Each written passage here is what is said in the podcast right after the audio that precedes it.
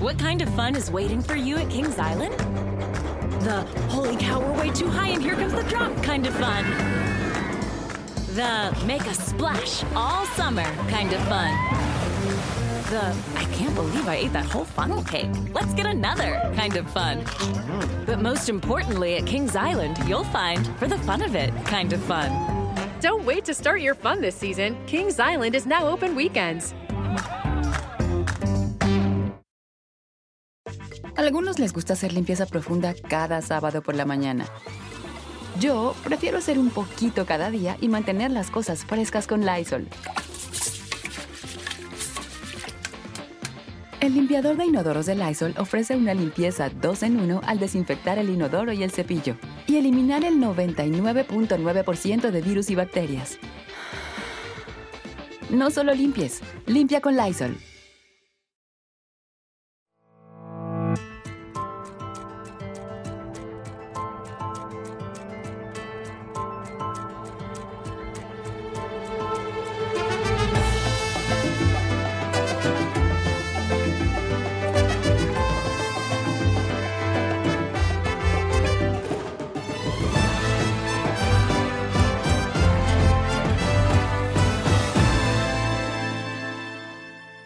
Nazón Joaquín García, líder de la Iglesia La Luz del Mundo, fue condenado a solo 16 años y 8 meses de prisión por tres cargos de abuso sexual de tres adolescentes que iban a uno de sus templos en el este de Los Ángeles, en California. Este apóstol, como es conocido en su iglesia, enfrentaba la posibilidad de recibir cadena perpetua porque estaba acusado de 19 delitos, incluidos tráfico de personas y pornografía infantil. Sin embargo, por este acuerdo al que llegó con la Fiscalía de aceptar su culpabilidad, la Fiscalía de California, bueno, pues la condena se redujo abismalmente. Sobre este acuerdo, sobre la sentencia, habló duramente el juez del caso, Ronald Cohen, y le dijo en su cara depredador sexual a Nazón Joaquín García, ¿qué es lo que es? Vamos a escucharlo. So I've been a judge for a long time. I'm in my 38th year. And I've never ceased to amaze, be amazed at what some people do in the name of religion. And how lives are ruined in the guise of serving a supreme being. As to the Jane Does, at this point, I apologize, my hands are tied. Lawyers do what lawyers do, and at this point, my hands are tied. But I further want to tell all the Jane Does that the world has heard you. I promise you that. As to those family members that have abandoned the Jane Does, shame. Shame on you. And as to the defendant, I say, you are a sexual predator. Así se lo dijo. Y es que, pues, no solamente el juez, imagínense la decepción de las víctimas por esta condena. Xochitl Martín, denunciante de Nazón Joaquín, la primera, dijo que el llamado apóstol es extremadamente peligroso y que es necesario que la sociedad sepa lo que este hombre representa. Y para hablar de ello, yo tengo la posibilidad de hacer contacto vía Zoom en este momento justamente con Xochitl Martín, primera denunciante de Nazón Joaquín, tanto en Estados Unidos como en México. Está con ella su esposo. Él fue enlace político de Nazón Joaquín, Sharim Guzmán. Buenos días a los dos. Gracias por, pues, por aceptar esta invitación a conversar eh, con nosotros. Muchas gracias. Buenos días. Buenos días. Bueno, al contrario, pues Xochitl, pues a ver, una primera impresión de esta, de esta sentencia que si a nosotros, a mí en lo personal me tiene frustrada y me tiene indignada, pues no quiero pensar cómo te, cómo te tiene a ti que fuiste víctima y la primera denunciante de Nazón.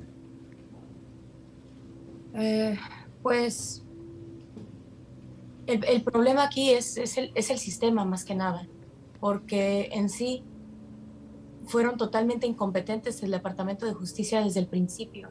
No vieron la gravedad del peligro que significaba Nazón para la sociedad y lo que era alrededor de la niñez. O sea, desde el principio ellos descuidaron este caso, una y otra vez. A mí no me creyeron desde el principio. ¿Por qué duró tanto para que ellos vieran lo que era eh, la necesidad de, de, que este caso fuera escuchado.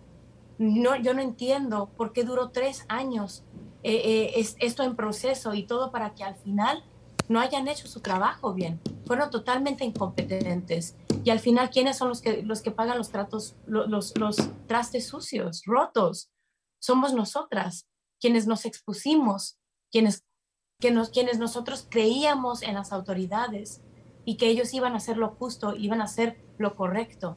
Y lo único que hicieron es que vieron un grupito de latinas y no, no hicieron caso, que era mucho más allá que un abuso entre nosotras las que denunciamos. Estábamos nosotros diciendo que era una red de trata internacional y la fiscalía nunca vio eh, eh, eh, la gravedad de la situación.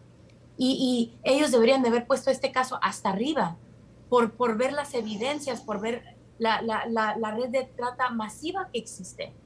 Esto es algo eh, binacional en Europa, en Colombia, en Puerto Rico, y ahorita hay, hay, hay investigaciones internacionales en, en, en, diferentes países. Y yo no entiendo cómo la Fiscalía no alcanzó a ver la gravedad de este, de, de, de este peligro y lo que significa Nazón, su, su institución de crimen organizado y, y, todo el terror que, ha contado, que, que él ha hecho ya ante, ante sus víctimas y ante las víctimas también de, la institución.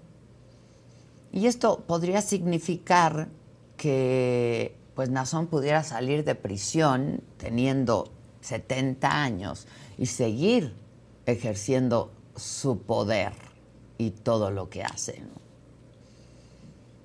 Adela, lamentablemente, este señor tiene 53 años de los 17 ya cumplió 3.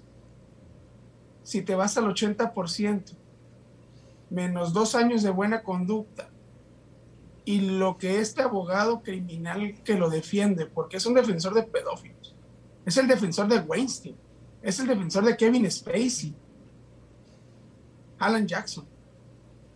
El temor no solo está en que vaya a salir, el temor es lo que va a salir haciendo a las próximas generaciones, porque este hombre, si hacen las gestiones, eh, todavía el día de la corte, el abogado estaba gestionando que uno de sus cargos lo llevara en arraigo domiciliario.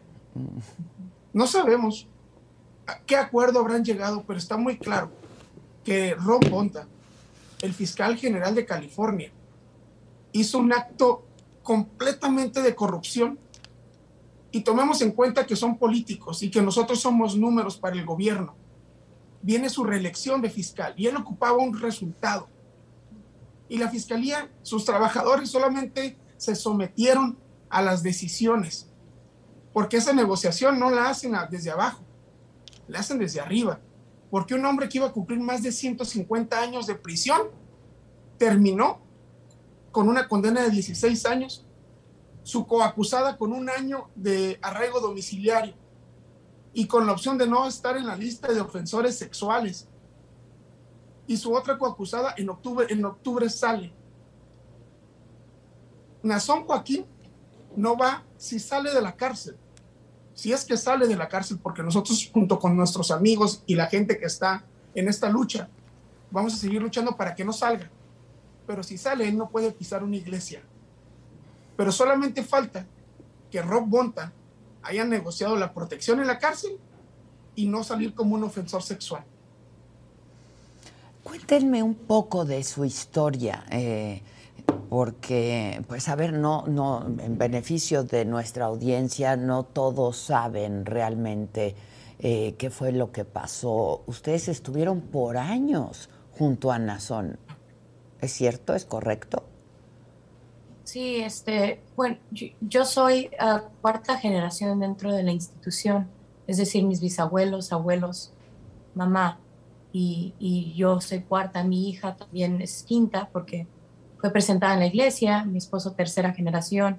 Yo desde los nueve años fui pues llevada por mi mamá a su padre de Nazón Joaquín y después a los 16 años uh, Nazón, también entregada a Nazón y Nazón desde entonces hasta que me casaron a los 25 este, y de ahí otra vez me vuelve a llamar ya que toma su apostolado, otra vez como su asistente, que significa doncella. Las, las asistentes que están a su lado no son secretarias em, que hacen trabajo de secretarias, es ser una esclava sexual, es ser una esclava laboral, es una esclava de todas las formas a, esta persona. Y eso fue casi todo, todos los años de mi vida. Eh, no, sé, no sé más eh, que lo que Nazón me enseñaba, no sé más de lo que esta institución me enseñaba. Este, y por eso era tan necesario que yo diera esa denuncia, porque eh, sabía qué tipo de persona y lo que pasaba en su cabeza de Nazón, y era lo que a mí me daba mucho miedo, porque soy madre. Yo soy madre, tengo una niña de nueve años, y, desde, y, cuando me salí, la, niña tenía cuatro, cuatro o cinco añitos, y yo no entiendo cómo, cómo al ver tanta evidencia la fiscalía, al ver tanta pornografía infantil que ellos vieron de diferentes niños que este señor tenía en, sus celulares, en su, en su iPad, en su computadora. Era para que la fiscalía desde el principio que escucharon no solamente mi denuncia, despuésito llega una niña de 14 años a sentarse con la fiscalía, después llega otra niña y después otra niña y después ustedes escucharon, llega su sobrina. Sí, sí y, dentro de, es, dentro de esta de, lo que había en, en, el poder de, la fiscalía vieron miles y miles y miles de pornografía infantil no no se pusieron a pensar que ya no era Sochi la que les estaba diciendo, oyendo uno, dos, tres, cuatro o cinco. Y después recibieron muchas llamadas, la fiscalía de miles de personas que estuvieron llamando para decirles sus abusos que existieron o a su padre de Nazón o a, aún a su abuelo. Es un, es, es un abuso sistemático, es trata sistemático en esta organización. Y yo no entiendo cómo la fiscalía no vio una bandera roja. Adela, nunca ni siquiera pusieron el nombre de, de Azalia en, en, Interpol. Nunca lo pusieron. Lo sé porque hubo una denuncia que, que yo y mi esposo con otro denunciante y ahora hay por lo mínimo 15 denunciantes, entre ellos menores de edad, en México y no sé por qué la Fiscalía nunca quiso trabajar con la Fiscalía de México, nunca quiso trabajar en equipo. Siempre ese es el problema de la Fiscalía del Estado. Quieren todo apresurarlo, todo lo quieren tomar para ellos. ¿Y qué pasó? A ellos no les importó porque a ellos no les pasó. Nos pasó a nosotras. Nos pasó a las personas que están temblando, los que sacaron su cara por esta, en esta institución, que levantaron sus voces por todas nosotras y por las víctimas que llegan. ¿Y ahora qué pasa con nosotros? Estamos en peligro todos. Y la fiscalía no se puso a pensar de, la gravedad de la situación. Es totalmente incompetencia. Claro, es una, es una organización poderosísima, ¿no? ¿Cómo decides tú salirte? Y te hago la misma pregunta a ti, Sharim, que estuviste por años y trabajando con él como, como enlace político. ¿Cuál, era tu, tu, responsabilidad ahí? Eh, ejercer de, ¿qué quiere decir enlace político? Prácticamente era generar relaciones con el gobierno, como, como ciudadano, como mexicano con los distintos gobiernos y con el gobierno federal. Sí, en beneficio de la comunidad. Teníamos una asociación civil que Nazón fue y la inauguró, La comunidad, la luz del mundo. Es, es, para la comunidad. La comunidad me refiero a la luz del mundo. Ellos, ellos ahí el miembro, te voy a poner el ejemplo de los diputados federales de, de Morena, de la luz del mundo. Eh, al inicio de la legislatura sale Hamlet Almaguer con dos pines, el de la legislatura y el de Nazón Joaquín puestos dentro del Congreso, con una publicación por México y por mi pueblo. Entonces, eso es lo que te meten por años, de que tú te debes al apóstol y, tu, mi labor era ser un gestor de la iglesia ante el gobierno y de igual manera generar los vínculos políticos para que otras personas también participáramos en ello.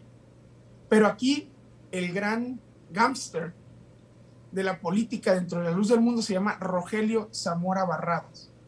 Rogelio, el papá del senador Israel Zamora Guzmán, es, es quien es la persona que toma las decisiones y quien negocia directamente con los, con los partidos políticos.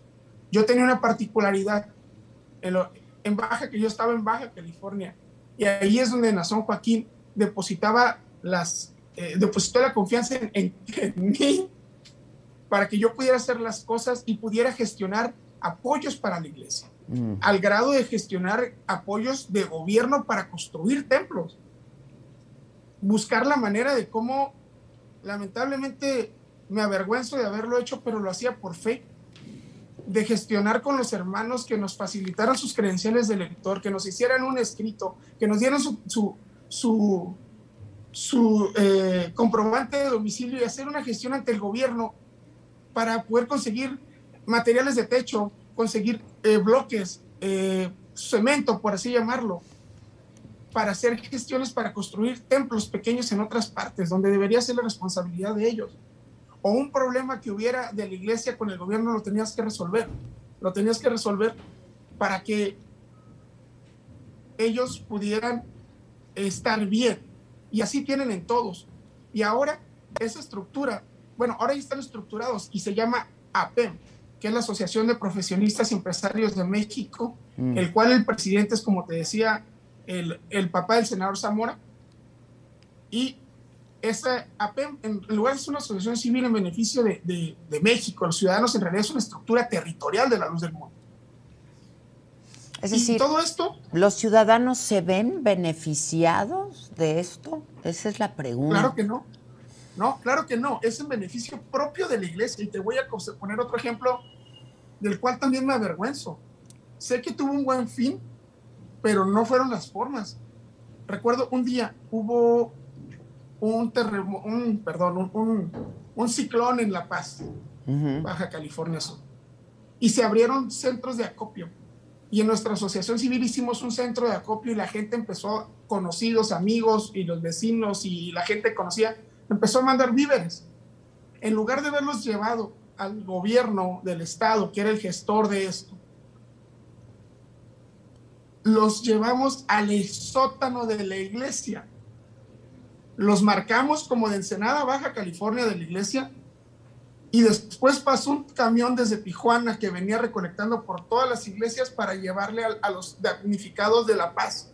Pero eran los damnificados de la iglesia, no eran los ciudadanos de La Paz. Sí, sí. Cuando ellos te dicen hacemos beneficencia, es mentir, es a través del trabajo que hacemos las personas, no del dinero que ellos recolectan a través de los diezmos y las ofrendas o lo que gestionas en el gobierno. Que son diezmos millonarios, ¿no?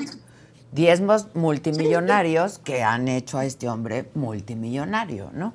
A ver, ¿en qué momento toman conciencia ustedes que lo que les inculcaron por años no era correcto? Sí, la, diferencia entre, yo siento que cuando te, te, te conviertes a una iglesia o una organización así ya de grande, siento que es muy diferente a cuando naces dentro de la institución, este, que es lo que muchos de nosotros siento, la mayoría, bueno, todas las personas que hasta ahorita han dado la cara, son personas que nacimos dentro de la organización. O sea, todas las, escucharon las Jane Does, todas las Jane Does nacieron dentro de la organización. Yo nací dentro de la organización. Todos nuestros compañeros que han salido a dar la cara para, para alzar la voz de, de, este, de, de, lo que es esta institución y que la sociedad sepa todos nacimos dentro de la organización, sea segunda generación, tercera generación, cuarta, quinta generación, es algo que nosotros estamos viendo que fue peligroso porque nosotros nacimos con el cerebro lavado. Es, es algo sumamente peligroso porque eh, este es es su, propio mundo, así como la Iglesia Católica tiene su, su gobierno, tiene sus estatutos, tiene sus leyes, bien la luz del mundo. Es exactamente lo mismo. Y, y es lo que, lo que nos causa peligro, que nos da molestia en, en, eso, es de que nadie ve el peligro. Y cuando yo me salgo de, de, dentro de la cúpula de lo que era, pues, uh, dentro de la cúpula de Nazón, sí. este, era porque mi esposo, cuando vio los mensajes, él, él los miraba y fue un, un, fue un mundo de dolor. Y, y yo todavía no lo miraba yo no miraba que lo que me estaba pasando, lo que me había pasado, yo no lo miraba mal. Yo todavía aún después, sí, yo aún todavía después de todo, fue poco a poco que hasta el año yo vi, oh, era una secta. Oh, después del año dije yo, sí fue trata. O sea, después del año dije, sí fue abuso. Y sí, sí fue esclavitud, pero una esclavitud dije yo, pero es que fue esclavitud sexual. Y dije, eh, hasta que no di mi denuncia ahora ya en México, ante la Fiscalía General de la República. Fue la fiscal que me dijo, a mí me dijo, es que esto fue, vamos a ir en contra de la organización por delincuencia organizada. Y yo me asusté y dije, pero ¿cómo delincuencia organizada? Y, yo no entiendo eso. Dijo, es que eh, fue trata lo que te hicieron, tanto laboral y esclavitud sexual. Y es fraude, y es, extorsión, es lavado, es fraude. Y, eh, al escuchar dije yo, es que todo, todo y después otra persona y otra persona y otra persona y te vas dando cuenta mm, a, semana por semana, mes tras mes, cuando te vas topando con diferentes denunciantes y vas escuchando sus historias que son o, parecidas o totalmente diferente eh, el fraude y, y el, el crimen que se le cometió a esta persona. Y es cuando nosotros nos vamos despertando nuestro cerebro se va como que abriendo y conociendo nuestras leyes y nuestros derechos y cómo fuimos nosotros violentados. Entonces, ¿eres tú, Sharim? Sí, adelante, adelante. Si me permites, por último, respecto al tema político, eh, no pude alcanzar a comentarte que no solamente eran las gestiones ante el gobierno, era sentarnos con diferentes partidos políticos, aunque uno militar en otro partido, sí, sí, sí. para hacer negociaciones. Y por último, poder llegar a hacer un meeting o dentro del templo, o en una casa, o afuera en las calles del templo, porque ahí se congregaban las personas. Era hacer la labor completa para que llegaran los favores políticos en lo futuro. O sea, no solamente eran hacer gestiones en gobierno. Pero te platico. Y esto ocurrió con todos los partidos políticos. Sí, con todos, con todos. Ahorita, lamentablemente, están ellos se incumbran en el, con el partido en el poder. Sí, mañana está el PRI, mañana van a estar con el PRI. Ahorita aman a López Obrador. Pero en la elección del 2018 estaban con José Antonio Mid. Mm. El propio Rogelio Zamora salió con Bernardo Barranco diciendo que López Obrador representaba a la Virgen Guadalupana. Y ahorita su hijo es afín al presidente. Y sus diputados son afines al presidente. Y fue el mismo 2018, pero se nos olvida muy rápido ellos son emergentes en las, en, las, en las campañas políticas. Sí, sí, sí. Me queda claro. Te platico, sí. Yo trueno cuando veo unos mensajes de WhatsApp que Nazón Joaquín envía a mi esposa, mensajes sexuales. Y ese mismo día yo veo, los analizo y lo que hago es picar el botón de quién era, porque nosotros teníamos guardado ese nombre como NJ, su teléfono. Cuando veo ese número en el WhatsApp, lo comparo con el que, en el que yo hablo, no solamente por mensaje, sino por llamada, y a Nazón le gustaba más hacer por, por mensaje. Mm. Y era el mismo. Y ahí es donde yo me trueno. Ese mismo día, en ese mismo momento, me trueno y ese mismo día es cuando ya nunca más regresé al acepto. ¿Tú no tenías idea de esta, de esta conducta? No, no, no te lo permiten yo nomás miraba a mi esposa triste. Yo no un recuerdo que ese 2016 estaba en medio de la campaña y llegué y mi esposa estaba tirada en el piso. Y se había tomado pastillas porque ya no quería estar me acuerdo que le llevamos al hospital y los doctores me hablaron de una manera muy suave para que yo no supiera que ella había tomado pastillas para quitarse la vida. Y esto es lo que ocasiona la luz del mundo. Te quita tu familia.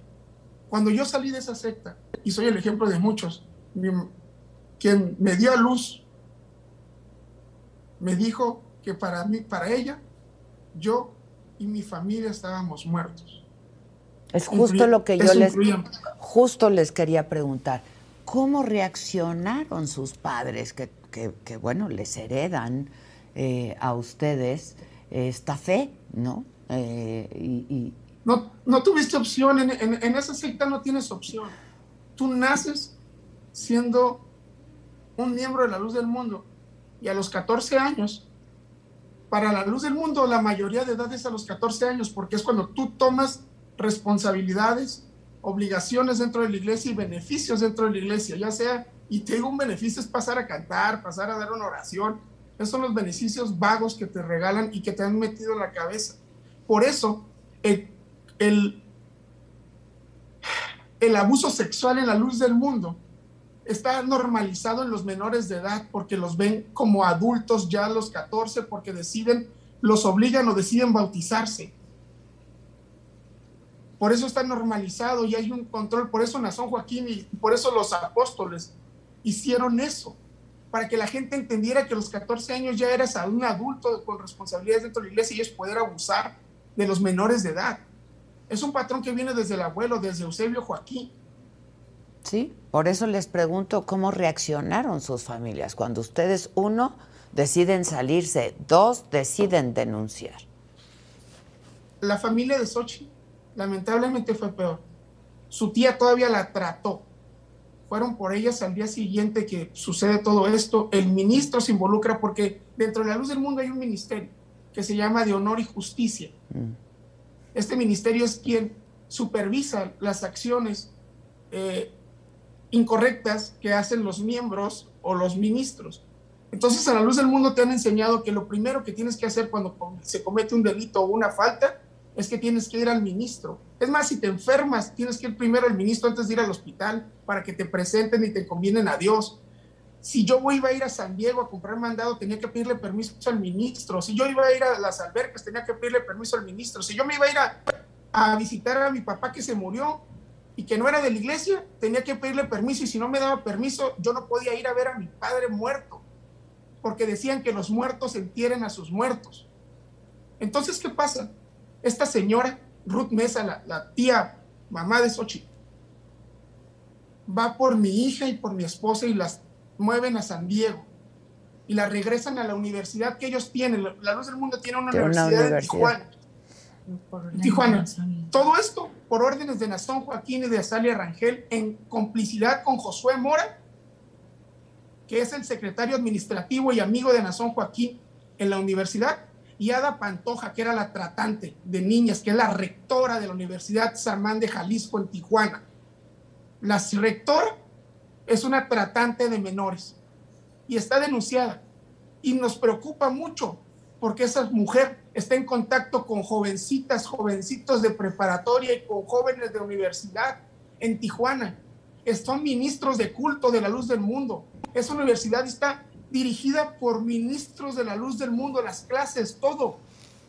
Hay un autocontrol donde dirigen, para ellos es un honor que Nazón Joaquín sea el fundador, siendo su padre, pero son hombres que ni estudiaron, que les regalan un doctor honoris causa y Nazón Joaquín a los 21 años había cursado hasta cuarto de primaria. Toda su familia, toda su familia son gente vividora de la iglesia, inútil, que no han tenido una carrera profesional, que no han hecho nada más que vivir de la iglesia. Nietos, hijos y los descendientes. Entonces, nosotros, al salirnos de la iglesia, lo que te enseñan es apartarte, porque te dicen que tu familia es la familia de la fe. Y este testimonio que te estamos dando es el testimonio de miles de personas y que si cuando decides salirte de esa institución te llaman apóstata, Cuando nosotros nos salimos de la institución y cuando detienen a Nazón Joaquín, van a nuestra casa y nos grafitean con spray apóstatas herejes, después de una leyenda que pusimos nosotros de nuestra libertad de expresión y decir nuestra propia casa y poner mil mentiras no callan una verdad. Lo pusimos en la, en la tarde y en la madrugada ya estaba grafiteado, porque ellos son intolerantes, intolerantes a quien no cree en su religión, son intolerantes a quien, a quien está en contra de creer en Nazón Joaquín o Samuel Joaquín como apóstol. Y eso te transmiten a la familia y por eso todo el odio que te pueden tener. Eso significa... Nosotros... Sí, perdón, perdón. Perdimos... No, no, no, nada más quería decir, nosotros, como muchos, perdimos toda la familia. La única familia con la que quizás podemos contar es con la familia que no era de la iglesia o los que han salido de esa institución, de esa secta. Eso quiere decir que sus padres no, le, no, no tienen relación con ustedes. Casi seis años sin hablar con ellos. Me avergüenza mucho lo que les voy a preguntar. La señora Leila, quien era mi madre, nos las topábamos en el mercado y se daba la media vuelta y mi hija corría a sus brazos. Eh, corría a sus brazos y esta mujer prefirió a un violador depredador sexual que a un hijo que no pidió nacer. Eso es la luz del mundo, ¿eh? Eso hace. Eso hace la luz del mundo. A todos los que nos salimos de ahí. Me, me, me, me, da mucha pena y empatizo, por supuesto, no, no, con no, no, se tiene que decir la verdad, Adela. Se tiene que decir la verdad. Se tiene que decir la verdad. Es una secta controladora, extorsionadora. Y eso viene no solo de Nazón, viene desde, desde los obispos hasta los ministros, porque como te decía, el ministro te dice qué haces, qué, cómo vives, dónde vives, si te callas o hablas. Y la iglesia te dicta cómo vestirte, cómo hablar, cómo... Ves a las mujeres de largo porque es una, es una política interna. Las mujeres no pueden maquillarse, no pueden usar aretes, no pueden hacer cadenas. El hombre no puede usar el cabello largo, la mujer no puede usar el cabello corto. Son ideas retrógradas de hace 100 años las que se están viviendo en el 2020 que frente, a, frente a estas conductas criminales ya eso es eh, pasa a un segundo término. Eh, yo les decía que me, me, avergonzaba lo que iba a preguntar, pero seguramente eh, las madres de ustedes dos pasaron por lo mismo que tú, Sochi. Sí, mi, mi, mi mamá, mi, mi mamá biológico, biológica, lamentablemente, sí, también este, fue víctima de Samuel y lamentablemente pues la perdimos en la drogadicción y entendemos que no todos tienen las mismas circunstancias. Ella estaba sola porque obvio mis abuelos, ni nadie de la familia, ni de la iglesia, nadie la fue a ayudar. Este, mi tía también, quien me llevó, quien fue mi legal guardian, um, este, a mí y a mis cuatro hermanos. ¿Quién se quedó con su custodia? Este, sí, ella también fue víctima de Samuel y desde, desde muy chiquita también. Este, y ella en su cabeza pues creía que era, no, ella creía que era algo bueno, que me estaba haciendo un favor. Este, y desde el día que, que yo nací, me acuerdo que tenía uh, meningitis y iba, iba a fallecer porque estaba en coma del bebé. Y después ella me dijo que era la razón por la cual yo quedé viva, era porque mi vida pertenecía, me había ofrecido al siervo de Dios. Y pues yo me creí así toda mi vida, creyendo que mi vida, toda mi vida, desde que yo me acuerde, eh, desde secundaria, prepa, era prepararnos cada 15 días, había un baile para Samuel, había una presentación para Samuel. Y estas presentaciones no eran solamente las que hacíamos en sus fiestas, en donde estaba toda la iglesia, eran en privado. Y, mi vida era totalmente Samuel, mi vida después fue totalmente Nazón. Em, yo tenía 10 minutos para llegar desde mi escuela a mi casa, contados los minutos.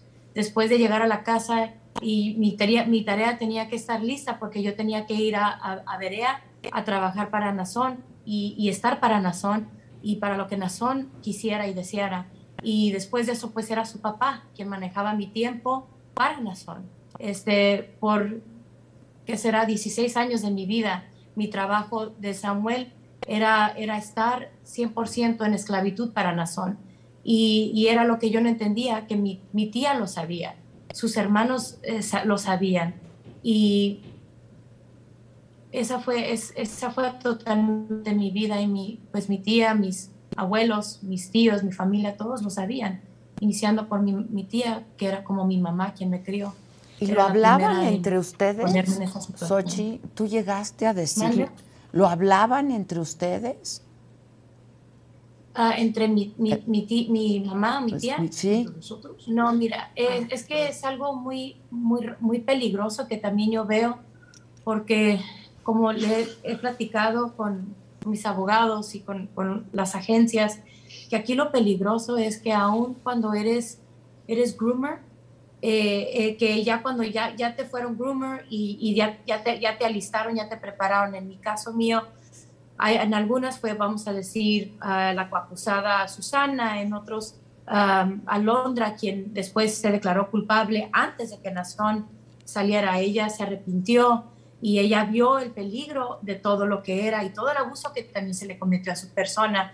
Pero aquí el peligro es de que todas nosotras, ya que eres groomer, es de que tú no entiendes lo que está sucediendo, tú no, tú no, no, no está en tu cabeza, porque pasa directamente de, tu, de, de, las personas en las quienes más confías. Entonces, aquí, cuando nosotras estábamos juntas platicando, se, pudiera haber sido de cualquier cosa de, este, ah, ¿qué va a pasar mañana? Toca a las tres, pero tú no podías ir a, estar a su lado, a, su casa, a su oficina, a su lado, sin ser llamada. Entonces, las poquitas veces que sí nos, poquitas veces que nos topábamos las, las, otras, porque no éramos amigas, ninguna era amiga. Nosotras no éramos amigas, nos mirábamos nada más, pero entre nosotras nunca hablábamos, nunca platicábamos, nunca había una conversación de, oh, ¿cómo te va? O ¿cómo está tu esposo? O ¿cómo están tus papás? Nada de eso, nunca había comunicación. Era totalmente lo que era a las 3 de la tarde, ah, te toca estar y era todo el día era estar con tu celular, eh, estar pensando eh, a qué minuto te va a llamar, era estar, te estaban moviendo de casa en casa porque siempre tenías que estar alerta en lo que te pidiera eh, el siervo de Dios o a Salia, y era estar, o su, hermana, y era estar constantemente en eso, en, tu cuarto o en la casa, porque tú no tenías, o sea, no teníamos permiso de salir de ahí, porque sus guardias siempre estaban en protección o las casas siempre estaban cuidadas. Y, no es como si teníamos amigas o o no, qué sé yo, podíamos platicar, así como lo hago con mis amigos. O sea, no es así. En ese entonces era totalmente, eh, tu celular era totalmente para eso, no era para nada más. Y pues es eh, así, así es esta situación. Respecto con mi mamá, ella no fue abusada por la jerarquía ni, ni nada de eso, pero porque vivíamos en una iglesia pequeña, en una ciudad pequeña una ciudad que se llama Ensenada, Baja California. Y estas cosas y estos actos sucedían en las iglesias, mayormente en las iglesias grandes. Este es Los Ángeles, Texas, San Diego, Tijuana, hermosa provincia, Betel, donde estaban las iglesias grandes, porque no estaban las iglesias pequeñas, porque va a llegar quien te diga, yo nunca vi eso, pues no lo viste porque eras una iglesia que es, no, que es, que es pequeña. Ahí no llegaban los hijos del siervo de Dios, como le llamaban, ahí no llegaban las personas de, una, de la alta cúpula, porque en realidad eso es, la cúpula es quien maneja las cosas junto con Azón, estos obispos. Son, es más, esta misma cúpula es la que protege a Salia Rangel García, la persona que está prófuga, la persona que está prófuga que por ineptitud de la, de la Fiscalía de California. Yo no entiendo para qué, para qué privaron de, compartir información con otras agencias y iban a terminar haciendo un acuerdo no, no pusieron un red flag en Interpol para Azalia Rangel porque no les interesaba. Azalia está prófuga en México y la protege el amigo de su esposo Gabriel Meléndez, el, el, senador Israel Zamora. ¿Por qué la protege? Porque Israel es su amigo, Israel era su asesor técnico, son amigos con su papá Rogelio Zamora, porque están protegiendo un interés. A ella la van a esconder todo el tiempo necesario. Más ahora con esta mala decisión de la fiscalía. Saben, ellos ya tienen una gota de esperanza de que Nazón Joaquín va a regresar, pero eso no va a ser posible porque vamos a luchar para que este señor no solo se quede donde está, se vaya a una cárcel peor, donde pueda él pagar por los delitos que cometió como lo merece. Eso es lo que nada más queremos, justicia para que pague lo que hizo como lo merece, como un depredador sexual. Y supongo que, que, a ti te costó, eh, Xochitl, trabajo presentar la denuncia. Sí, este, en, ambos lugares, este, primero más que nada en, en, el estado de California, porque yo no sé, yo creo que la gente se mete en la película de que es muy fácil contactarte con las autoridades, pero cuando eres latina, no es así. Cuando eres latina, no te hacen caso. Y en el caso, en el caso mío, yo no solamente a, a, a, los, a los políticos, yo me acuerdo que le mandaba cartas, y ahí las tengo, cartas a los mayors, carta a, miembros del Congreso, después a los medios. Yo me intenté de contactar con Oprah Winfrey, con Leah Remini, los del Me Too Movement, este, al, al, departamento de policía en Redlands, en el rancho, donde, donde fui abusada también de, de aquí de, de California. Y, y, después del Departamento de Justicia en California, primero fue en Los Ángeles donde me atendieron y después de Los Ángeles no me tomaron el caso y porque dijeron que que no sabían si, eh, eh, si iban a poder cuidar el caso, que porque la esposa estaba embarazada y no sabía si le iba a poner, poner cuidado al caso, y después lo mueven a, Riverside otra vez. Yo, está, yo, era, yo estaba viviendo en Ensenada, pero yo me dejé venir con mi hija para, para seguir tocando puertas en las autoridades. Y, y aún después de eso, ya que después me atienden, no me creen no me creyó la, el, deputy attorney, Amanda Plisner, no me creyó. O sea, después lo que ella necesitaba era platicar con menores de edad para poder creer y tal vez tomar en cuenta este caso. Y lo que yo no entendí era, ok, no me vas a, no me vas a creer a mí porque soy mujer, está bien. Y me dolió, me dolió mucho, pero yo, yo creí que después ellos iban a tomar su trabajo en serio, ya después de que vieron que menores de edad estaban ya denunciando y aún así, siendo que después de todas las denuncias y, de la, después del arresto, de, porque habían visto todas las imágenes y, todas las muchas pruebas que vieron en, en, el teléfono de Jane Doe 4, este, ellos después de eso, por el warrant que ellos consiguen con Nazón, reciben toda esta información en sus mismos artículos y aún así después de eso de ver todo el peligro que y ellos no, no fueron competentes eh, desde, desde que se desestimó el caso por su incompetencia, deberían de haber dado esto a las autoridades federales, porque ellos vieron que esto fue internacional y muchos niños mexicanos que estaban siendo abusados en Jalisco, muchos, y todavía para que para que el gobierno de Jalisco diga que no es cierto, que no hay investigación. Es su amigo. El gobernador Alfaro se jactó ser amigo de Nazón Joaquín. ¿Sabes qué es más triste? que este hombre estaba señalado como, como portador y reproductor de pornografía infantil. Y lo primero que hace la fiscal en el juicio ese día miércoles es mostrarle al juez imágenes, las imágenes, algunas, perdón, imágenes de pornografía infantil que Nazón traía en sus dispositivos. Y se los muestra al juez. Eso no fue suficiente para la fiscalía, para decirle, para en lugar de pensar en negociar, ellos saben, ellos son cómplices de Nazón, porque callaron todo esto, lo están callando, están revictimizando a las, a las personas que denunciaron. ¿Qué ha pasado con la denuncia en México? Está detenida, pero tenemos la confianza, lo que se nos dijo es que iba a actuar, empezar a actuar, y lo digo, y si se congela ya sabemos quiénes lo son los que están gestionando ese congelamiento de esa, esa carpeta de investigación, que va a iniciar terminando el juicio criminal. Pero también es necesario saber que la fiscal que ahorita tiene el caso en, en México es, ha sido muy transparente en el caso y lo, lo, lo, ha cuidado mucho. Y eso lo sé porque yo personalmente, yo lo veo.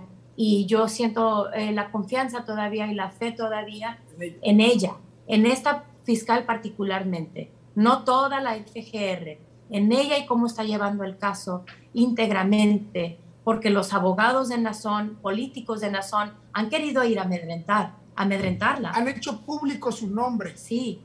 ¿Ustedes han recibido, ¿ustedes han recibido amenazas? Claro. Sí. sí, hasta nuestra casa llegaron a querernos, pues, matar, a eliminar, y hay, y hay testigos que han testificado ante la FGR um, Los sobre... propios, al inicio, de, al inicio de, de que detienen a Nazón Joaquín, por un conocido, un contacto, nos, nos apoyan eh, en, en, darnos un apoyo de, por policías federales de, de, del área de inteligencia. Y eso era un apoyo nada más, no era, no era algo oficial. Uh -huh. Agradecemos ese apoyo que nos dieron. Pero el día, alrededor del día 9, 10 de junio, hace, hace tres años, estos hombres, cuando llegamos de nuestra casa había cuatro hombres esperándonos afuera, miembros de la iglesia. Por nuestra suerte nos metimos a la casa y estos son los policías actuaron, pero lamentablemente nos quitaron la protección cuando Andrés Manuel López Obrador decidió hacer la Guardia Nacional y acabar la Policía Federal. La última vez que los vimos fue una vez que nos acompañaron a la línea a cruzar y nos dijeron, ya no podemos estar porque el presidente quiere que nos hagamos de la Guardia Nacional.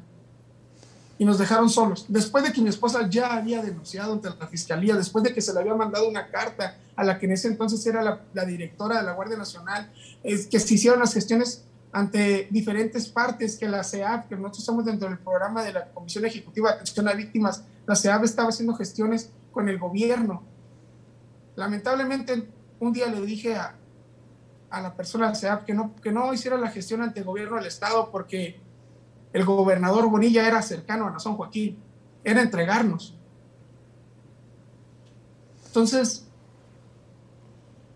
México se olvidó de proteger, pero hemos estado luchando para que esto suceda y poco a poco las cosas van avanzando y esperamos que en realidad sí haya, sí haya justicia y que el fiscal general de la República, que el presidente hagan lo correcto y no protejan a más delincuentes, porque yo no voy a recibir un mensaje del presidente en el que diga que seamos tolerantes, como él dijo que fuéramos tolerantes con Azón Joaquín.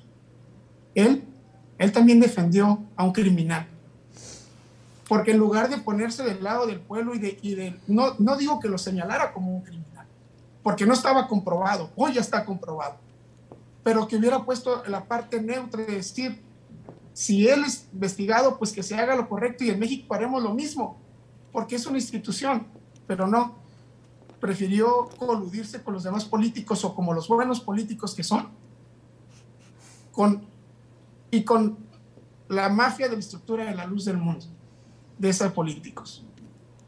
Pues yo les agradezco mucho que compartan esto con nosotros eh, y pues vamos a seguir muy de cerca el caso como lo hemos venido haciendo y si me permiten que estemos en, en contacto.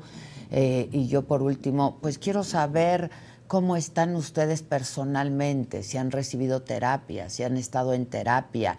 Eh, tú decías hace un rato, eh, Xochitl, que pues los casaron de alguna manera. No sé cómo, cómo funcionaba esto, cómo funciona dentro de la luz del mundo. Eh, pero, pues, ¿cómo están en ese sentido? ¿no? Su, salud emocional, mental, etcétera.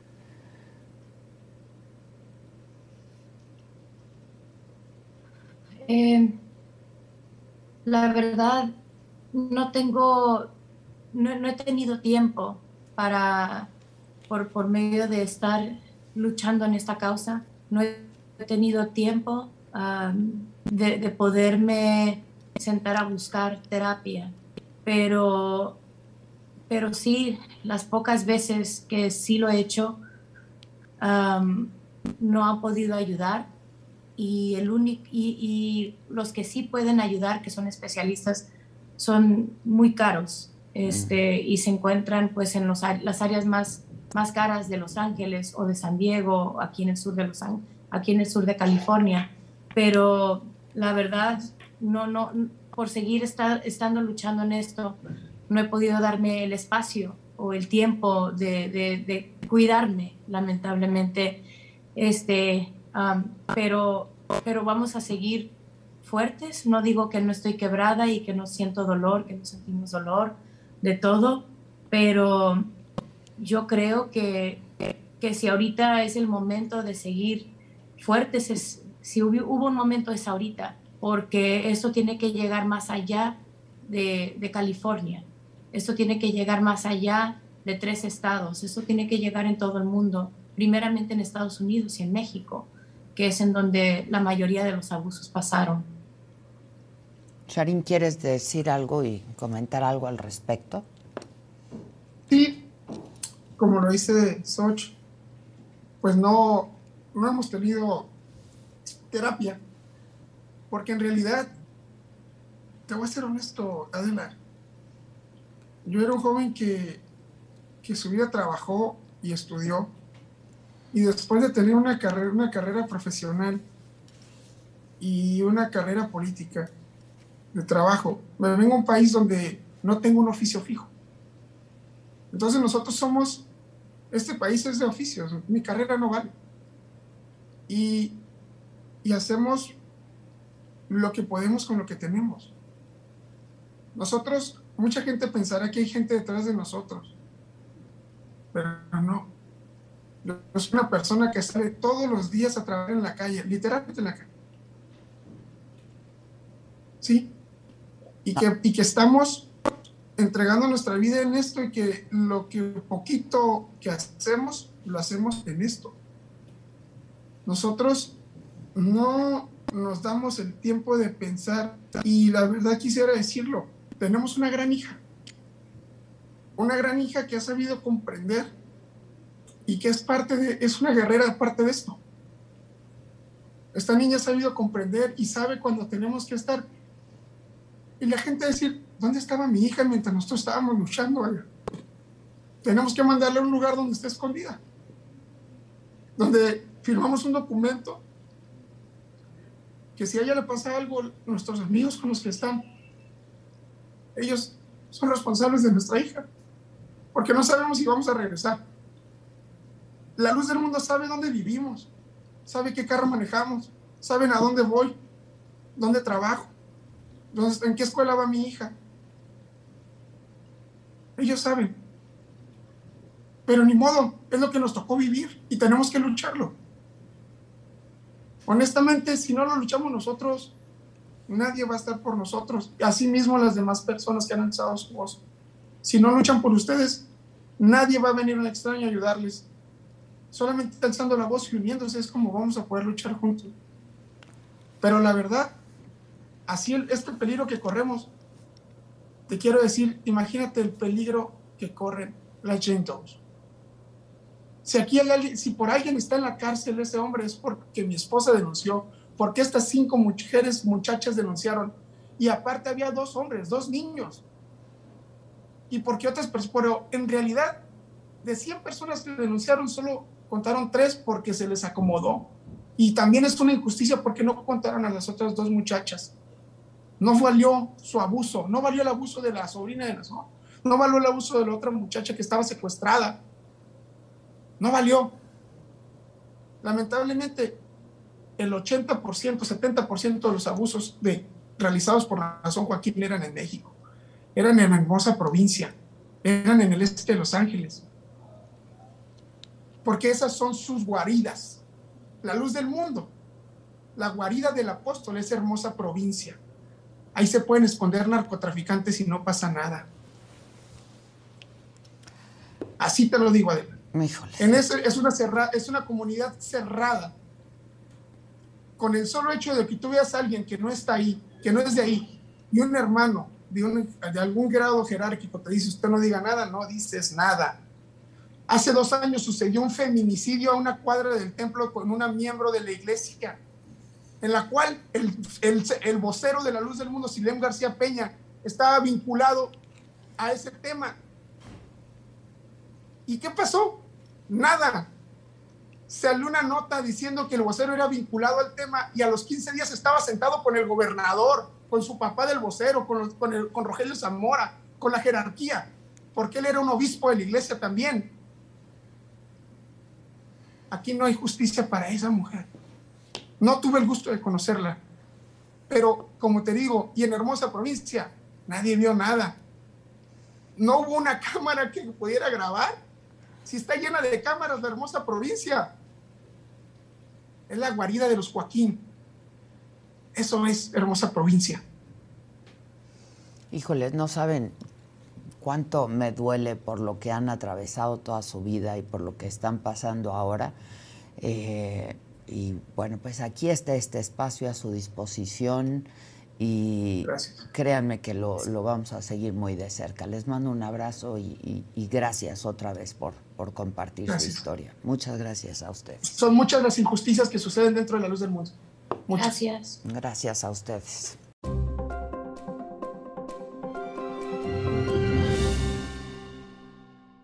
El fin de semana antepasado, dos aviones de Volaris, también lo hablamos, es que es de lo que todos estamos hablando, estuvieron a nada de chocar en las pistas del aeropuerto internacional de la Ciudad de México. Los pilotos de una aeronave que estaba ya por aterrizar procedente de Mazatlán, Sinaloa, pues se dieron cuenta, ellos fueron los que se dieron cuenta que había otro avión. Este avión iba hacia Guatemala pero estaba todavía en la pista, así es que hicieron una ida al aire para evitar una tragedia. De pronto nos dicen que esto ocurre y que es común estas idas al aire, pero pues como que ya son muchas repeticiones de esto, ¿no?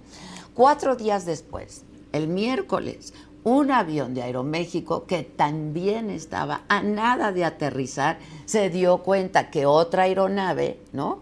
Este, esta era de United, estaba en la pista, así es que también tuvo que levantar de nuevo, se fue al aire, como dicen en el argot aeronáutico. Todos estos incidentes se han difundido luego del cambio en el espacio aéreo, o al menos así lo entendemos, ¿no? Hay quien dice que sí, hay quien dice que no, el presidente dice que no, este, el asunto es que cambiaron la ruta para que el aeropuerto Felipe Ángeles y el de la Ciudad de México puedan convivir y puedan operar en conjunto. Sobre este tema, Diego Fernández de Ceballos eh, puso un tuit la semana pasada, pero sí, ahí está el tuit, dice, increíble irresponsabilidad criminal el uso del espacio aéreo del Valle de México se decidió desde la Secretaría de Gobernación apretándoles el pescuezo a diversas compañías aéreas. Claro, le achacarán las tragedias al maldito neoliberalismo.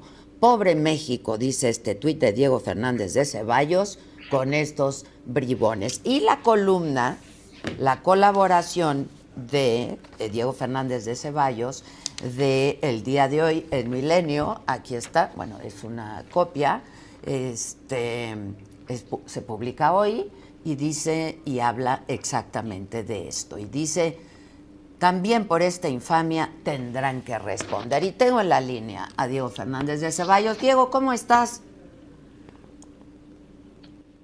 Bueno. Hola Diego, ¿me escuchas? Adela, te escucho muy bien. ¿Cómo estás? ¿Cómo estás antes que nada? Quiero saber cómo estás. Bien, gracias a Dios. Bien, gracias a Dios. ¿Bien y de buenas? No. Y de buenas, contigo ah, siempre de buenas, con los demás quién sabe. qué bueno, porque leyendo tu columna no pareces muy de buenas, pero a ver. No, pues es que es una desgracia lo que está sucediendo en México, pero bueno, hay, así hay que enfrentar la realidad. Oye, Diego, a ver, toda la semana tuvimos testigos, fuimos testigos de estos problemas con aterrizajes, etcétera, etcétera. Eh, ¿Qué es lo que a tu juicio está pasando, que es parte de lo que publicas hoy en tu columna? Mira, a mí me parece que desde luego es muy peligroso que la Secretaría de Gobernación, ejerciendo presiones sobre aerolíneas nacionales, haya decidido cómo será el flujo aéreo en el Valle de México.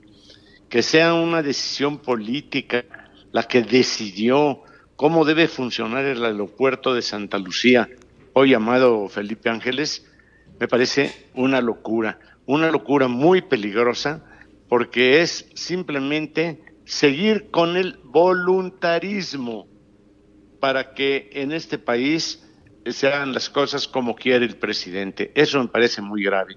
¿Por qué? Porque en el aeropuerto de Santa Lucía, o sea, el Felipe Ángeles, por voluntad no vuelan ni las moscas. Y donde una buena señora se negó a vender ahí sus ayudas, porque no hay nada, no hay nada y el gobierno se empeña en darle uso a un aeropuerto que nadie quiere utilizar, pero que está implicando mucho riesgo de muerte, de accidentes, de tragedias. Esa es mi opinión. Pero a ver, Diego, el, el, presidente dice, y junto con él algunas otras personas, que esto no se trata de un conflicto en el espacio aéreo o de la convivencia de estos aeropuertos. Ese es su posicionamiento. Sí, nada más que que ver qué tanto sabe de materia aeroportuaria y de vuelos y de aviones el señor presidente. Si no sabe nada, mejor que no hable, porque yo no hablo de lo que no sé, simplemente estoy comentando lo que todo mundo sabe, todo mundo vive y todo mundo sufre y padece. Pero ahí a esto, eh, como el aeropuerto, donde los pilotos, las asociaciones de pilotos, las empresas más reconocidas en esta materia y los controladores aéreos han advertido de los peligros por, la eh, por el indebido manejo de los dos aeropuertos y el gobierno voltea la cara para otro lado. Esos dos incidentes que tú mencionas fueron gravísimos. Estuvo a punto de suceder una tragedia un día y otra tragedia al día siguiente Dos aterrizajes tuvieron que abortar gracias a la pericia de los pilotos que evitaron dos tragedias. Y lo más grave de todo es que no se evitará la saturación del Benito Juárez por la sencilla razón de que no pueden operar simultáneamente el Benito Juárez y el Felipe Ángeles. Pero bueno, dice que ya todo va a estar bien, que ya no hay fusión, que ya no hay nada. Mira, eh, Tartufo dijo que canceló el aeropuerto de Texcoco porque había corrupción y porque iba a costar la brutalidad de 300 mil millones de pesos.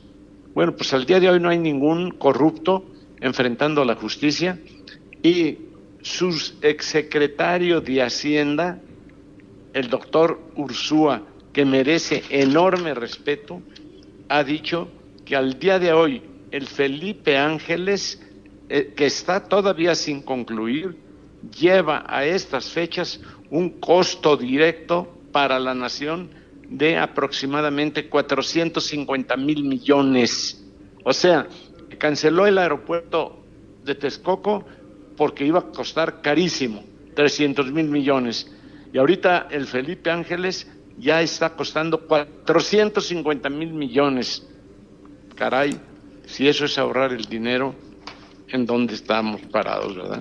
Oye, Diego, este, como parte de la solución, pero a ver, vamos a entrar un poco en el tema político de este asunto. Este desdibujamiento del secretario de Comunicaciones y Transportes, ¿no? De infraestructura, secretario de infraestructura, y el que está tomando y el que está convocando estas reuniones, a las que por cierto no convocan al sindicato, ¿no? Este, yo hablé con el dirigente del sindicato de controladores aéreos, no los convocaron eh, ¿cómo, cómo, lees tú esto?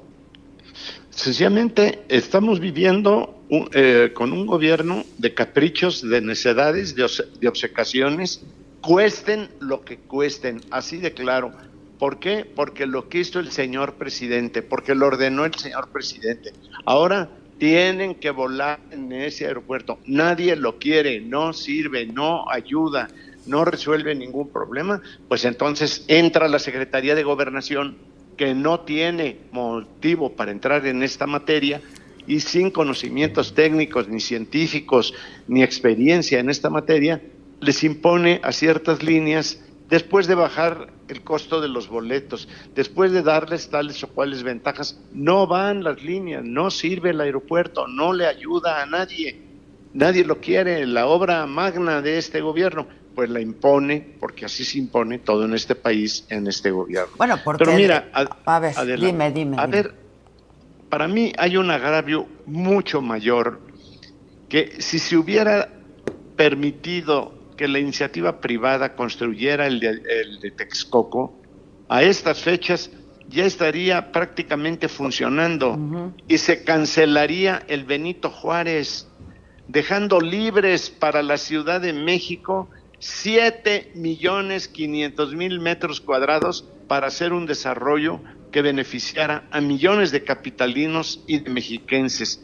Un desarrollo que tendría la posibilidad en ese 7 millones 500 mil metros cuadrados, tendría la posibilidad de haber allí escuelas, universidades, hospitales, comercios, bibliotecas. Pero había corrupción. Sí, había corrupción. Y, y todos esos corruptos, todos están construyendo el tren Maya y el no sé qué y dos bocas y las obras del gobierno. O sea, primero indemnizó a los corruptos y después los llevó a que les hicieran sus obras, de tal manera que fue una infamia. No hay nadie perseguido que se conozca, no hay nadie en la cárcel por tantos robos que dicen que se cometía. Pero lo más grave es esto, no pudo soportar el gobierno mafioso que padecemos una obra privada de 300 mil millones por capricho la canceló y ahora tenemos un costo de una obra sin terminar que ya va en 450 mil millones de, costo directo, según el exsecretario del presidente López Obrador. En esas estamos. Quiere decir que ningún país del mundo tenía ni tiene a 10 kilómetros del centro de su capital 75 hectáreas o sea, esos 7 millones 500 mil metros a 10 kilómetros del centro de su capital, para hacer obras de gran calado en beneficio de la población. México perdió esa oportunidad porque no hubo quien encerrara en un manicomio al siniestro depredador de México, a ese conocido ya como Tartufo. Te van a mencionar otra vez en la mañanera, ¿eh? ¿Mande? Que te van a volver a mencionar en la mañanera. Pues ya sabes lo que me vale. Lo que sí te digo es que también cariñosamente le llamo Su Alteza Pequeñísima. Adela, me dio muchísimo gusto estar contigo. Nada más te quiero preguntar, ¿cómo estás de salud? Bien, gracias a Dios. Estoy superando un herpes, pero que ya voy de salida. ¿Y nos vienes a visitar? Estamos cerquita. Pronto, ¿Estás en la Ciudad de México, en tu rancho? ¿Dónde estás? Yo estoy acá en la hacienda, en la barranca, este, cuidándome, tratando de sacar esta enfermedad que es muy latosa, pero estoy bien, gracias a Dios, y echado para adelante. Te mando un abrazo, Diego. Gracias. Yo, un, millón de besos. Gracias, Diego. Gracias, Diego Fernández de Ceballos.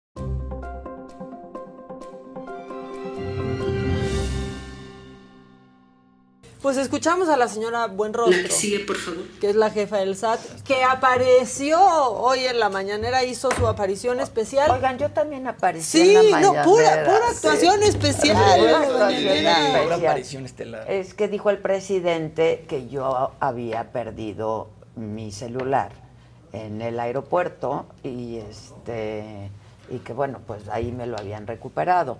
Eh, efectivamente, lo platiqué aquí en su momento que perdí mi celular y que dejé mi celular, mi bolsa, pero todo en el avión y que, bueno, ni pasaporte traía, no podía pasar migración. Les conté. Sí, sí, saliste así como de adiós.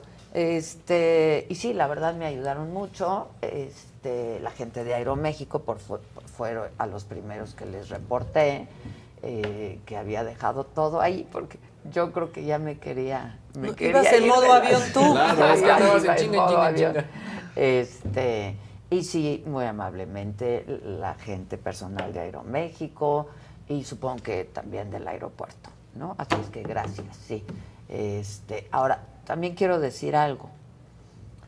¿Se acuerdan cuando me quejé amargamente de que no salían las maletas, Sí. que tomaban horas y que la banda también dijo que, que sí, que tardaban muchísimas Que horas en sacar cinco las vuelos en maletas, una banda. Y que yo preguntaba, bueno, pero es que ¿quién es? ¿Es la Marina? Porque ahí te dicen, es Sí. que es la Marina la que revisa. Luego entrevisté al entonces, esto fue hace como dos semanas, al entonces director del aeropuerto, que ya no es más el director del aeropuerto. Este, bueno, pues ayer llegó mi hija, este, rapidísimo las maletas, ¿eh? la verdad. Bien. Bien. Porque era un penar. No, no, no, no, es que era una cosa de verdad. No, Entonces, creo que a qué todos bueno nos que ha lo pasado. agiliza a Sí. todos. Sí. o A todos. sea, Llegas cansadísimo y migración, encima esperar las Pero maletas. migración Sí. también unas Sí, filas eternas. Las maletas. Otra cosa que si quieren se las cuento cuando pasamos migración. ¿Qué? Este, ven, la- esa, esa última vez que venía yo con René, mi hermana, y por algún motivo ella pasó con mi pasaporte y yo con el mío. Y, eh, perdón, ella con el mío, yo con el suyo. Y este, y entonces pasa y le dicen, se quita el cubrebocas, por favor. Se quita el cubrebocas, le dicen, pásele. Con Pero tu cara. el mío. Porque se parecen, pero sí no nos tanto. parecemos, pero no tanto, Sí, no, la claro. verdad. Y luego paso yo y me- se quita sus lentes y su cubrebocas, por favor. Me los quito. Pase, por favor, yo con el pasaporte intercambiado. No Qué lo había revisión. platicado, pero este sí, nada más para que chequen eso ahí. Oye, eh, Ojos verdes, ojos verdes. la- yo no tengo ojos La verdes. doctora de Brasil, y justo siempre uno que regresa de Sudamérica se tardan mucho en traer las Muchísimo. maletas. Centroamérica sobre Sí, todo. Siempre hay un disclaimer. Y me contó que ahora en el avión Desde ya hay siempre. una grabación Sí. que dice se puede tardar hasta una hora en la revisión de maletas. Y Si te va afortunadamente bien, ¿eh? se tardó menos. O sea, Sí. en 45 minutos ya estaba Yo fuera. la verdad, yo, mi hija me dijo, ya aterricé, le dije, prepárate. Nos vemos en tres Sí, horas. sí, Prepárate, exacto, ¿no? Porque Es- más de ciertas, eh, recordemos que también de ciertas rutas de Sudamérica, y dependiendo a qué terminal te vayas, Sí. te sacan por otra puerta. Exacto, Sí, es cierto. sí, en la sí, T2 sí. te sacaban por otra puerta, Sí, es un buen punto. so- sobre todo Centroamérica. Sí. Este, bueno, pues eso. eh, ayer todo fue muy ágil, me contó mi hija, y a la hora y cachito ya estaba. Lo que sí es que pues también ya muchos militares. Exactamente. Sí, los que ya no iban a estar. Exactamente, que ya no iban a estar. Ya Bueno, que tenemos su perdón. atención, permitan que haya Uber, ¿no? Exacto. Sí, Ya que, ya sí, que claro. tenemos su ¿Qué atención. porque además, no, pues seguro. No, van por ella, por- pero por- ah, sí. por ella. Porque eso sí, también la gente ahorita lo está reportando. Con que le echen una ojeada rápido al Instagram de amigos que sepan que llegan y todos ponen el video de una hora, hora y media haciendo fila en Claro. taxi. Dejen que pase el Uber por una. ya pónganosla fácil, ya está Sí. todo muy difícil. Hay que hacerlo fácil, fácil. de verdad. Complica. Bueno, Hablando eh, perdón de ponerla fácil. Ah, tienen el insert, ¿verdad? Del presidente. Hay que ver. Me comentaba el encargado del Estado Mayor de la Marina que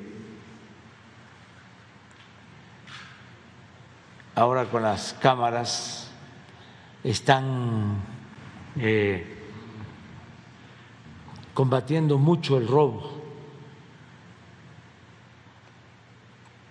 Un día les vamos a traer aquí un recuento de todo lo que se ha hecho. Creo que hasta la periodista Adela Micha le quitaron, no sé si una bolsa, un celular, y se lo recuperaron. A lo mejor ella ya lo comentó. ¿No sabes? Pregúntele a la sí Vilchis. lo comenté, Sí, en su pero momento. no me lo robaron, la verdad. No me lo robaron. Yo lo olvidé. En mi asiento dejé todo. Ya me quería salir, yo creo. O andaba en modo avión, como dices. Este, me di cuenta cuando voy a pasar migración porque no traía mi pasaporte, no traía nada, no traía celular, nada. Entonces, este, pero sí, muy amablemente todos se portaron. Aparte, saliendo del avión no hay manera de regresar. No, No hay no hay manera, manera, o ya sea, no hay no hay manera. manera, no lo pero puedes me di cuenta y entonces este pues ahí a la gente de migración les dije, híjoles, pues no, no traigo, no- es más, no traigo nada. No. y les dije eh, que vuelo viajaba y todos se portaron a toda madre, la verdad. Gracias, presidente. Ya lo había contado, lo vuelvo a contar. Exacto. No, tampoco exageremos, tampoco exageremos. Ay, bueno, si decimos truco, que no digamos Bueno, presidente, sí. presidente. Pero a Ebrard. Y se Exacto.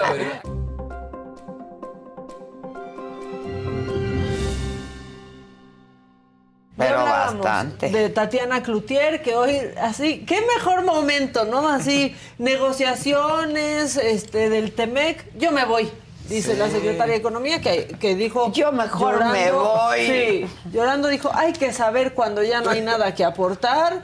Bueno, o, primero pues no agarras ese trabajo y que se va a la porra, ¿no? A la porra parece que la mandaron, pero luego salió de Palacio Nacional.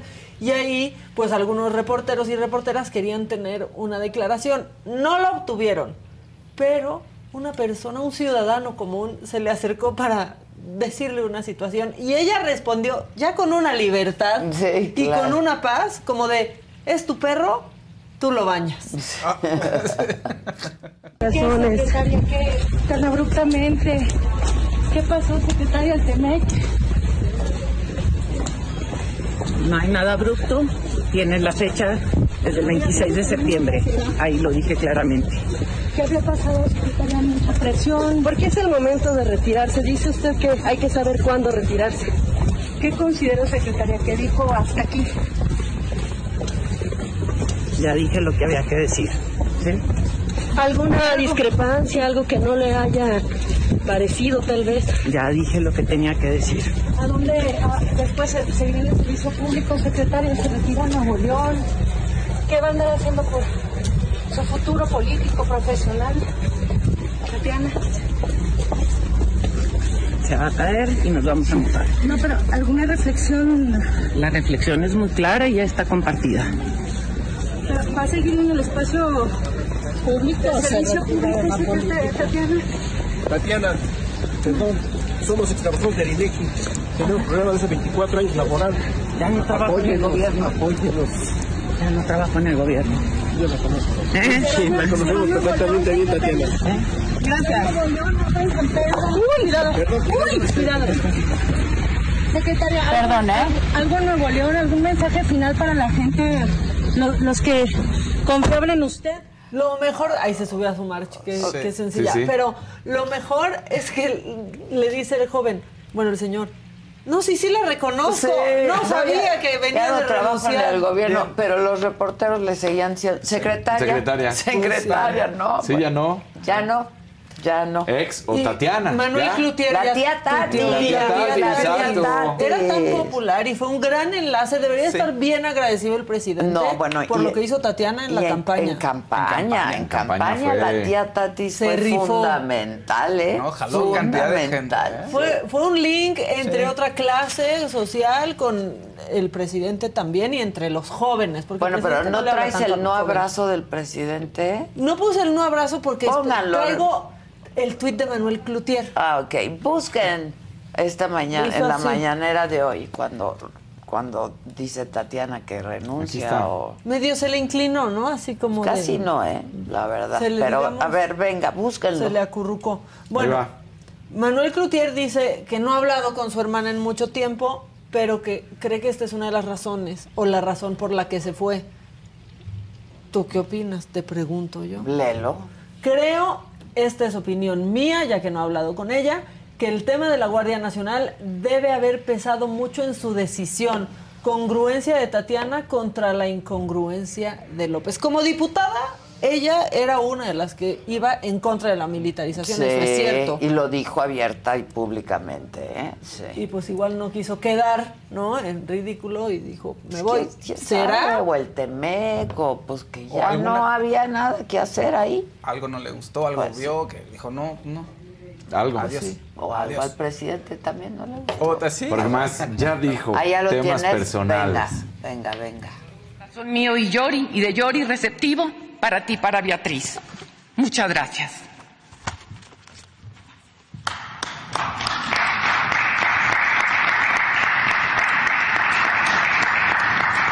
La niña está triste. La niña está triste. No, pero fue horrible. Más cariñosa la despedida de Marcelo en Twitter. Sí. Dijo, eres una gran horrible, amiga, sí. que admiración, respeto, te vamos a extrañar. Y bien rápido se llevaron su sillita, eso sí, ¿eh? Pues sí. ¿Eh? Sí, su silla, sí. ¿Se la llevaron? La, silla. Ajá, también. No vi eso. a Se ver. la llevó. Se despide y entonces también llegan rapidito y se llevan la silla de, de Tatiana. ¿Para qué no se ve el No, espacio? pero ve el abrazo, Sí, no, no, no, no, no, no. hay abrazo. Nada más cabecita y. Ella sí quería darle un Sí, abrazo. Cabecita. ¿no? Sí. Pero pues es, es como la receta de la casa, ¿no? O sea, para el único que ha habido buenas palabras es para Julio Scherer. Y le dijo que Ah, su sí, hermano sí, y amigo y... Mi hermano. Mi hermano, mi sangre. Pero y ya, fuera de eso, no. Y Merendira, ¿no te acuerdas? Un desprecio No, ya. ya va. O También, sea, bueno, que hasta John Ackerman ya está bien enojado siempre con la 4T. Ahora imagínate contra la 4T. Sí. No, bueno, sí, sí. sí. Aparte tenían la mañanera puesta en todas sus casas que tienen, igual que. Exacto. Para el rating. Mira, ahí, Ahí está, está la el despedida tema. de. Vamos a echar mucho de menos a Tatiana Cloutier en el gabinete leal, comprometida, trabajadora, una persona íntegra y gran compañera y amiga. Ve qué bonito, Marcelo. Pues sí. Aparte, estuvo bien Marcelo. Marcelo, Marcelo. ¿Dónde esta, dónde Les anda caía esta bien, semana? Mi Marcelo. Marcelo. ¿Dónde andará esta Sí, semana? no me han dado semana foto. no. Acuérdate que ayer estuvo presentando. Sí, sí. Pero no me han dado foto de No, de Amelie. No, No, no, En algún lugar del ya mundo. se le extraña, Sí. se le extraña por el mundo Exacto. a Oye, va a Marcelo. acabar siendo titanio, Marcelo Ebrard, este sexenio. Dice que en un video Am- AMLO no me quiso abrazar a mí. Tampoco. Tampoco. A ver, no se ve que No, el señor sea hasta un beso abrazador, ¿eh?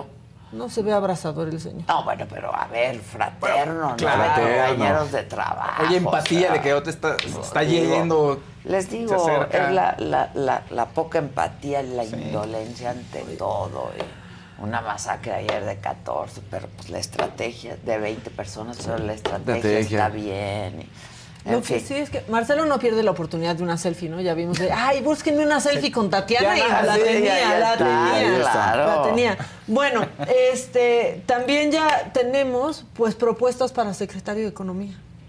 Porque ¿quién vendrá? ¿Quién será? Las redes dicen que Dismol por este video, donde explica el PIB. Está muy bueno. gestión. En este caso voy a hablar del porcentaje de crecimiento o decrecimiento del PIB en cada sexenio y comparado con regiones importantes del mundo. En este caso, primero que nada con Cedillo, les platico, durante su sexenio llegó a caer el PIB hasta menos 6.3%, sin pandemia, pero terminó en 3.3% de incremento. Con Fox llegó a caer hasta 0.1% y acabó en 2% arriba. Con Calderón cayó hasta el 5% y acabó en 1.9 arriba. Con Peña 2.47 arriba. Con AMLO, con una pandemia sin precedentes para todo el mundo, donde todos los PIBs del mundo cayeron, menos el de China, ya con la recuperación solamente menos 0.4% para que no anden golpeteando. Ahora si acercan, por favor, podemos ver cómo se comportaron todas las demás regiones en estos sexenios para que tengan una idea de qué tan bien lo pudieron haber hecho unos de otros. Obviamente hay que comparar también versus deuda, ¿eh? No se les olvide. Bueno, en este... Bueno. Aquí son Este, opciones que les damos. Pero aparte es un gran defensor de, De AMLO. la- Sí. de AMLO y de la 4T. Y sí sienta a muchos, la verdad es que yo tengo que cuando decir él, que pronto... cuando él dice sus argumentos, yo Sí. me lo traería aquí a la mesa de debate es a defender a AMLO. Sí, tráetelo con Zavala. Con Zavala, hoy con Gil y. Zavala. Sí convence, sí convence. Lo ves y pues dices, trae, sí. trae. El único que se atreve a hablar para empezar, ¿no? De empezar. Morena, porque nadie quiere hablar. Y él también dice que, que incluso es crítico y que, que hay cosas que no le gustan, pero que le molesta que se hable sin tener los pelos de la burra en la mano. Ahora, y explicó ahí el PIB y que si con Cedillo y con Calderón, o sea, pues ahí lo, No es así lo hizo. Y la gente lo quiere bastante, a Lady. Pues sí. Sí, claro. Entre Bueno. ellos yo. Entre ellos yo. A mí me cae bien. Me cae sí, me cae muy bien. ¿Qué Nuestro más? próximo secretario de Economía. Exacto.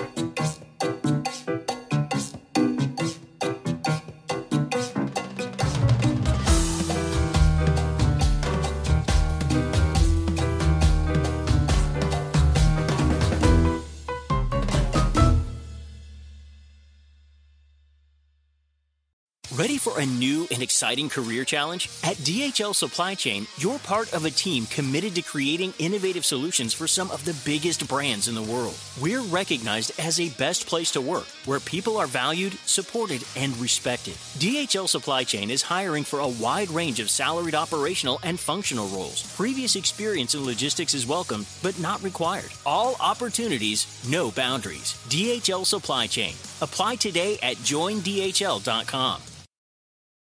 Algunos les gusta hacer limpieza profunda cada sábado por la mañana. Yo prefiero hacer un poquito cada día y mantener las cosas frescas con Lysol. El limpiador desinfectante Brand New Day de Lysol limpia y elimina el 99.9% de virus y bacterias. Y puedes usarlo en superficies duras y no porosas de tu hogar con una fragancia que lleva a tus sentidos a un paraíso tropical. No solo limpies, limpia con Lysol.